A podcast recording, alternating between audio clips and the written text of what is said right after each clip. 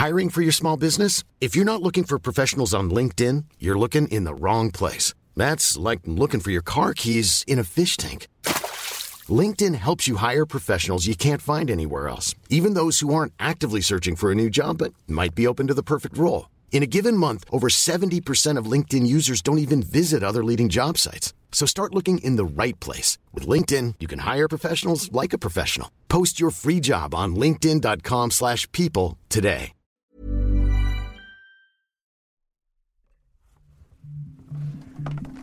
Chère Erika, c'est un plaisir de vous accueillir au sein de notre entreprise. Vous allez rejoindre l'équipe la plus créative, la plus passionnée et intense du monde.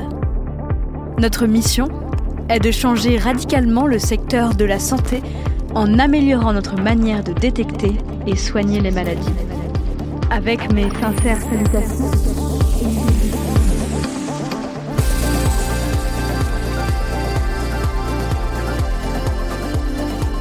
Connaissez-vous l'histoire de Erika John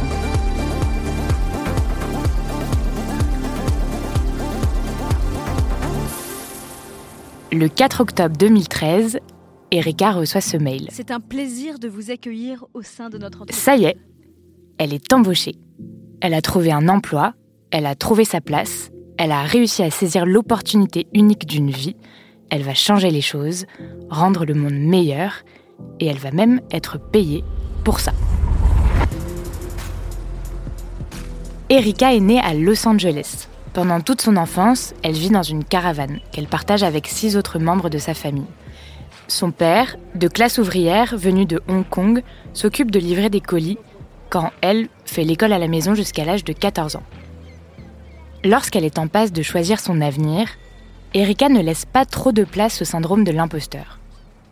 Son souhait le plus intime, entrer à l'université de Berkeley en Californie, une des rares universités publiques des États-Unis. Sauf que pour ses proches, aller à Berkeley, c'est comme devenir astronaute. Mission impossible. Oui, rêver c'est bien, mais restons humbles. Ces endroits-là, c'est pas pour nous.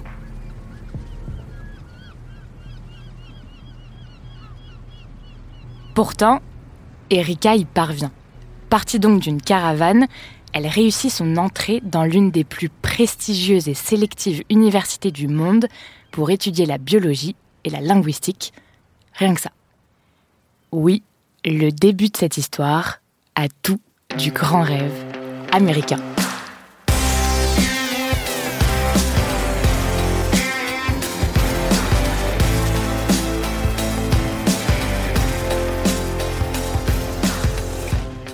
L'université de Berkeley, c'est plus de 30 000 étudiants avec vue sur le Golden Gate, cet immense pont rouge suspendu au-dessus de la baie de San Francisco.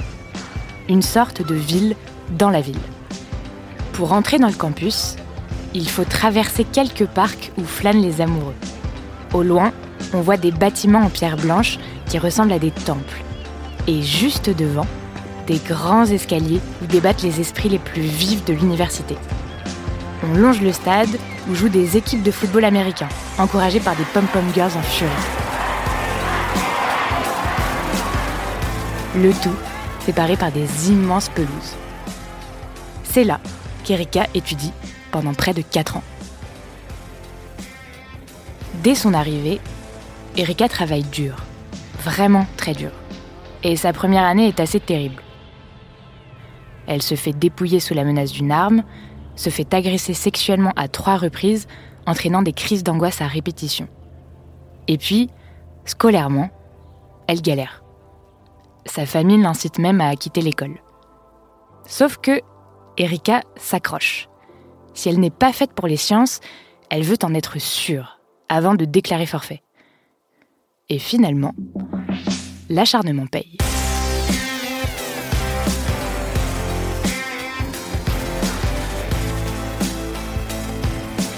2013, Erika est fraîchement diplômée. C'en est enfin fini des études et c'est un soulagement pour elle. Allez maintenant, il faut juste trouver un boulot. Et ça tombe bien, une entreprise recrute directement sur le campus. Une entreprise qui existe depuis bientôt 10 ans. On n'a pas tellement d'informations sur elle, mais ce qu'elle propose est très impressionnant. Alors, Erika postule, on la rappelle, et c'est ainsi qu'à l'âge de 22 ans, Erika commence son premier job chez Terranos. Vous allez rejoindre l'équipe la plus créative, la plus passionnée et intense du monde. Erika est tout de suite attirée par cette entreprise qui brille principalement par le charisme, voire le magnétisme de sa dirigeante, Elisabeth Holmes. Entrepreneuse depuis l'âge de 19 ans, produit de la Silicon Valley, elle a levé des millions et des millions de dollars. Regard assuré et la voix grave, elle fait la une de publications influentes comme le New York Times, Forbes ou encore Fortune. Elizabeth Holmes est adulée. Elle est la plus jeune milliardaire non héritière du monde. When you have that passion, you will get back up when you get knocked down. You know what? I think you have to believe in yourself. I feel like the luckiest person in the world every day because of what I get to do. Building this company is about building people. I think that the minute that you have a backup plan, you've admitted that you're not going to succeed. On la présente comme la nouvelle Steve Jobs. D'ailleurs, elle aussi, elle porte un col roulé noir, quotidiennement. Mais plus que tout, ce qui pousse Erika à postuler, c'est la promesse de Terranos. Car ce que propose cette entreprise est révolutionnaire. Faciliter le diagnostic et le soin de certaines maladies en permettant aux patients de réaliser eux-mêmes des tests sanguins à distance.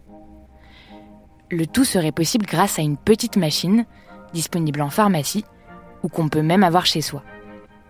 Cette machine permettrait de réaliser une multitude de tests en prélevant, sans aiguille, une seule goutte de sang. Moins douloureux, mais surtout moins coûteux et plus rapide qu'une prise de sang classique. Plus besoin d'aller à l'hôpital ou chez le médecin pas même besoin d'avoir une assurance maladie qui coûte un bras. Pour Erika, dont beaucoup de proches n'ont pas pu se faire soigner par peur ou par manque de sous, cette technique, c'est tout simplement l'avenir.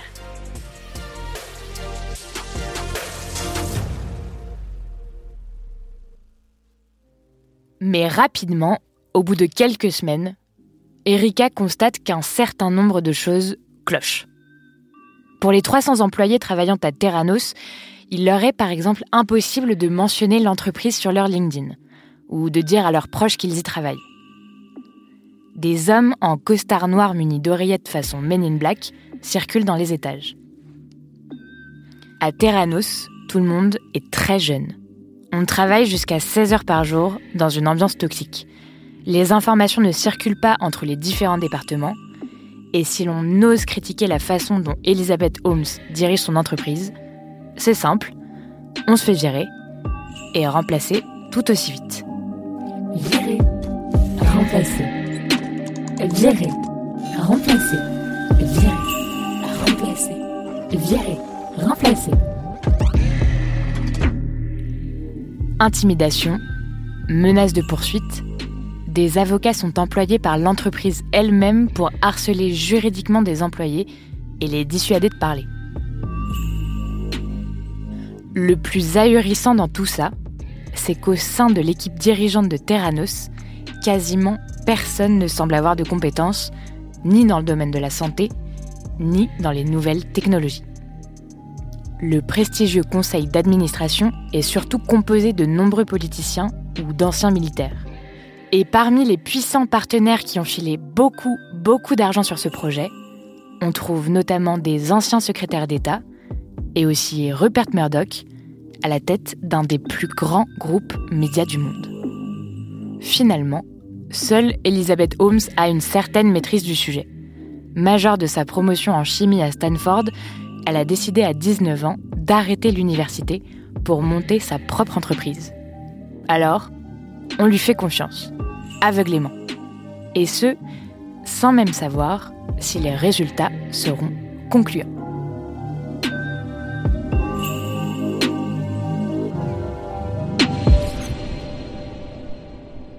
Les résultats, justement, c'est à Erika d'en trouver.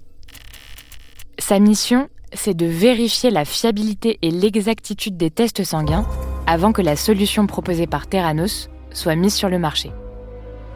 Un jour de Thanksgiving, Erika est seule au bureau. Elle mène quelques tests sur un échantillon sanguin. Elle sait ce qu'elle doit trouver, elle doit juste vérifier que la technologie Theranos fonctionne et permet de faire le bon diagnostic. Sauf que les résultats ne sont pas ceux qu'elle attend. Alors, elle tente, retente, réinitialise, éteint, rallume, encore et encore. Erreur. Erreur. Non, je comprends pas. Erreur. Non plus. Non, c'est pas, c'est pas, c'est Erreur. pas. Erreur. Erreur. Erreur encore. Erreur. Erreur encore. Erreur.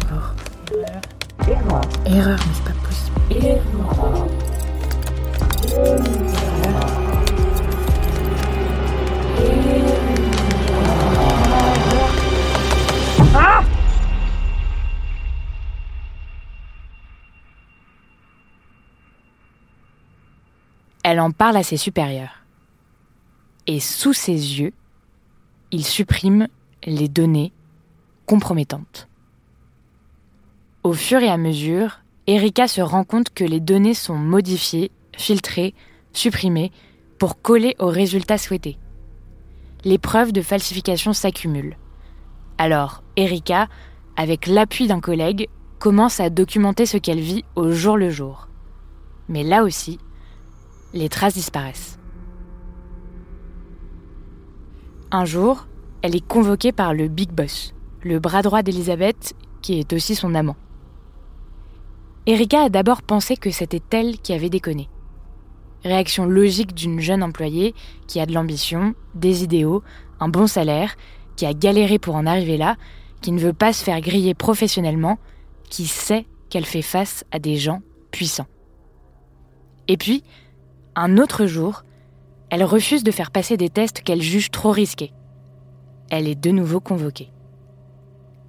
Erika comprend alors que tout ce qui pourrait nuire à l'image de Terranos ou à l'aura d'Elisabeth est tout simplement supprimé.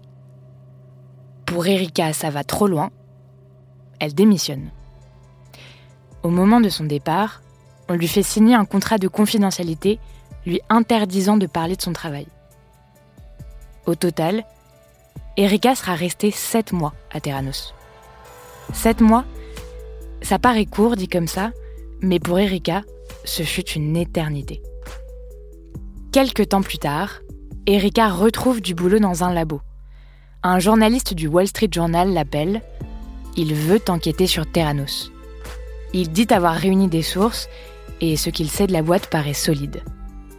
Il dit aussi recevoir des menaces de la part de Terranos depuis le début de ses recherches. Erika accepte de parler, à condition de conserver son anonymat. À croire que tout finit par se savoir.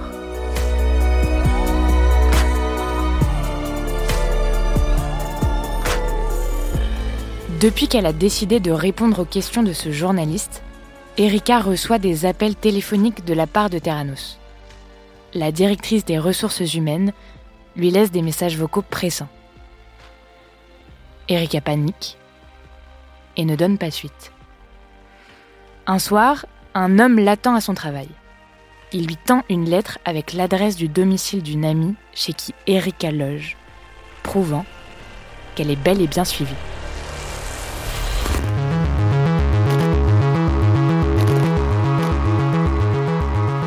Dans l'ombre, on essaye de faire taire tous ceux et toutes celles qui témoigneraient contre les méthodes de Terranos, mais les soupçons s'accumulent. Le succès et le génie d'Elizabeth Holmes commencent à être remis en question. Quelques mois plus tard, l'article est publié dans le Wall Street Journal. La machine est ainsi lancée et tout va soudainement très, très vite. Une enquête criminelle est lancée. Des régulateurs américains révoquent l'autorisation d'exercer des tests attribués au labo. Plan social, licenciement. L'entreprise valorisée à plus de 900 millions de dollars s'écroule et Holmes et son associé sont attaqués en justice. Les mensonges accumulés depuis des années sont dévoilés.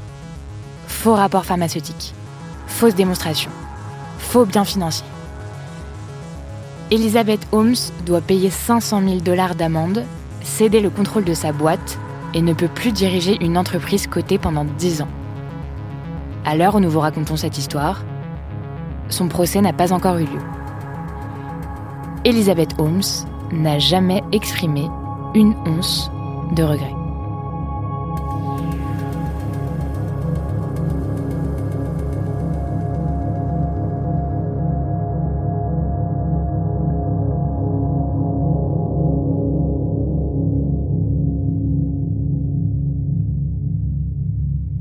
Dans l'univers des startups, et en particulier dans la Silicon Valley, on conseille souvent de suivre un principe.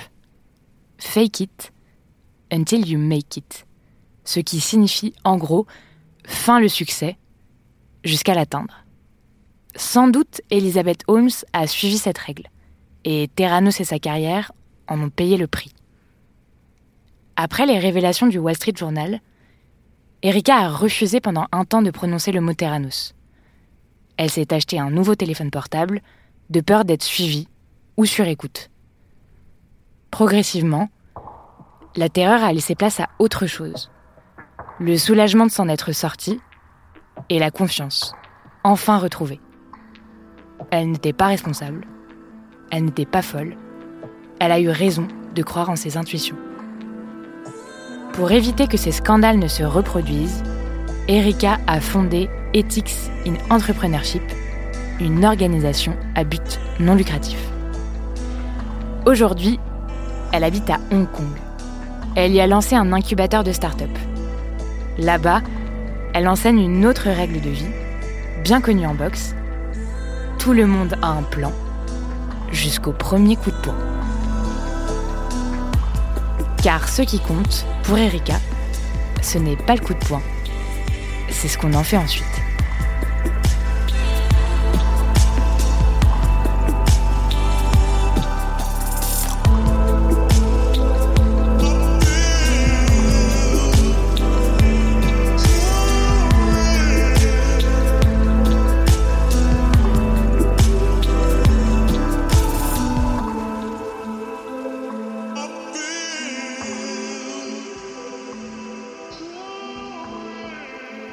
De cette histoire, Erika Chung. Merci à elle d'avoir répondu à nos questions. Autrice et narratrice, Juliette Livartowski. Réalisatrice, Solène Moulin. Productrice, Diane Jean. Recherchiste, Marion Lefebvre. Générique, François Clot et Thomas Rosès. Connaissez-vous l'histoire d'eux? Car l'histoire, c'est nous.